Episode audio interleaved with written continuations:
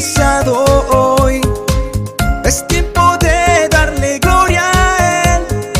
Un amanecer con el Rey.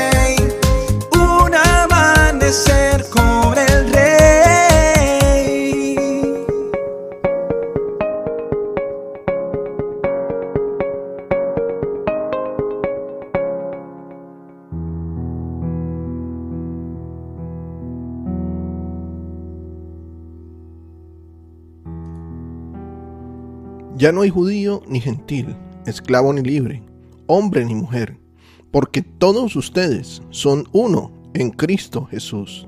Gálatas 3:28.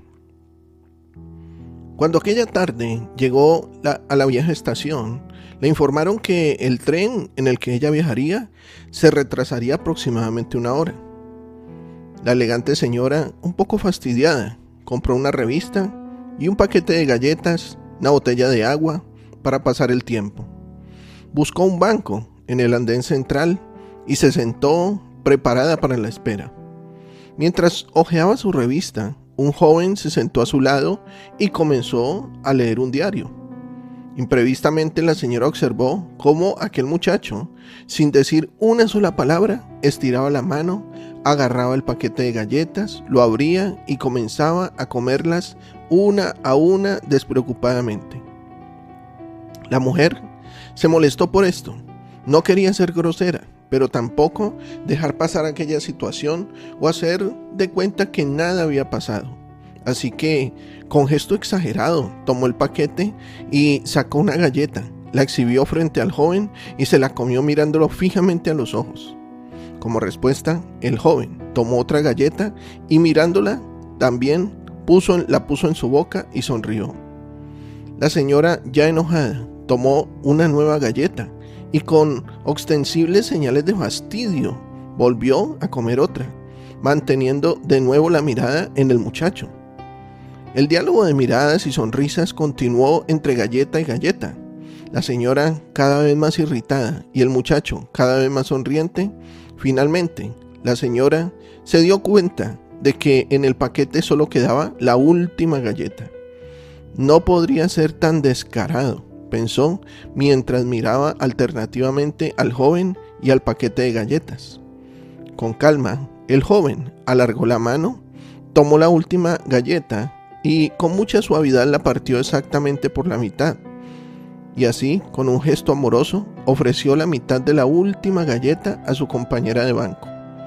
Gracias, dijo la mujer, tomando con rudeza aquella mitad. De nada, contestó el joven sonriendo suavemente mientras comía su mitad. Entonces, el tren anunció su partida. La señora se levantó furiosa del banco y subió a su vagón.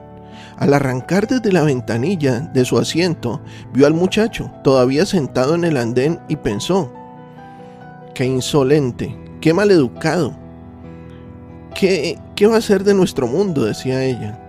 Sin dejar de mirar con resentimiento al joven, sintió la boca reseca por el disgusto que había tenido y, el disgusto que le había provocado ese joven. Abrió su bolso para sacar la botella de agua y se quedó totalmente atónita y sorprendida cuando encontró dentro de su cartera su paquete de galletas intacto.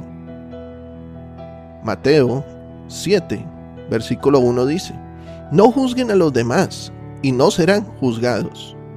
Querido amigo y amiga, ¿cuántas veces nuestros prejuicios, nuestras decisiones apresuradas nos hacen valorar erróneamente a las personas y cometer las peores equivocaciones?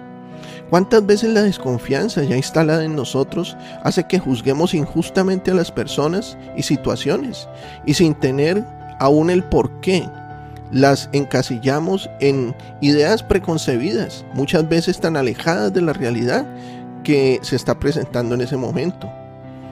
El prejuicio es un arma de destrucción masiva forjada en el infierno para acabar con la sana convivencia, con los matrimonios, con la relación familiar. El prejuicio trae consigo confusión y muchos terminan diciéndole a los malos buenos y a los buenos malos. El prejuicio es producto de una mente perezosa, se menosprecia a alguien antes de conocerlo. No presumas que tu intuición nunca se equivoca. No tomes decisiones importantes basadas en, percepciones limitadas. Hechos capítulo 10 versículo 34 dice, Entonces Pedro, abriendo su boca, dijo, De veras me doy cuenta de que Dios no hace distinción de personas. Así, por no utilizar nuestra capacidad de autocrítica y de observación, perdemos la gracia natural de compartir y enfrentar situaciones, haciendo crecer en nosotros la desconfianza y la preocupación. Nos inquietamos por acontecimientos que no son reales, que quizás nunca lleguemos a contemplar y nos atormentamos con problemas que tal vez nunca ocurrirán. A este tipo de personas se les conoce como productores de cine, porque se montan en unas películas. Uno de los peores enemigos del éxito es el prejuicio, ya que trata de manipular tu manera de pensar para confundirte. No permitas que el prejuicio te domine. Tendremos una mejor vida y un mejor país si echamos el prejuicio de nuestro entorno. Renuncia cuanto antes al prejuicio. No lo aceptes en tu vida, ya que no hace parte del diseño de Dios para tu vida. Estoy seguro de que hoy Dios ha edificado tu vida. Sé de bendición para otros. Comparte este mensaje. Nuestros contenidos ahora también podrás disfrutarlos en Spotify, YouTube y Facebook, como Un Amanecer con el Rey. Que tengas un excelente día lleno de bendiciones. Te habló tu pastor y amigo Emanuel Cortázar desde la hermosa ciudad de Santiago de Cali, Colombia.